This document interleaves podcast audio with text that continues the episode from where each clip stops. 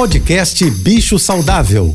Fique agora com dicas e informações para melhorar a vida do seu pet com a veterinária Rita Erickson, mestre em comportamento animal. Olá a todos, espero que estejam bem. Continuando nossa conversa sobre raças, eu gostaria de falar um pouquinho sobre as raças dos gatos.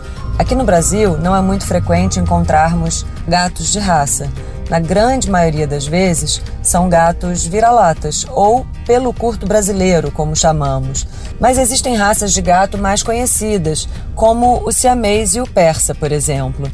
Mas muitas vezes a gente também encontra problemas de saúde relacionados às raças dos gatos, especialmente se eles tiverem também a cara achatada, assim como encontramos nos cães problemas respiratórios e oculares. Vale a pena investigar se o gatil que você está querendo comprar, um gato de raça, tem histórico de problemas respiratórios e oculares e também vale a pena avaliar se a sua família está disposta a lidar com um gato que tenha o pelo muito longo.